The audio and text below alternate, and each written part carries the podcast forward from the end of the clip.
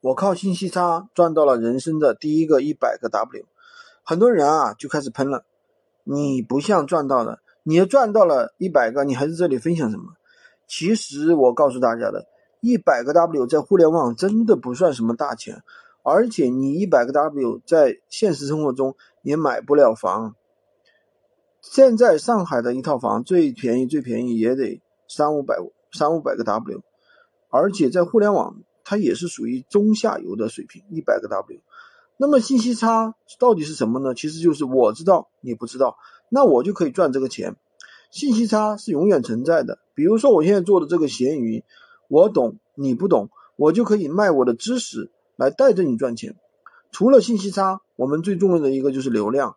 我教大家怎么样在闲鱼上面去获取流量，闲鱼上面去赚钱，就是去赚这个信息差的钱。比如说批量起店、批量铺货，对吧？去霸占更多的流量，所以这都是有方法的，好吧？今天就跟大家讲这么多。喜欢军哥的可以关注我，订阅我的专辑，当然也可以加我的微，在我头像旁边获取闲鱼快速上手笔记。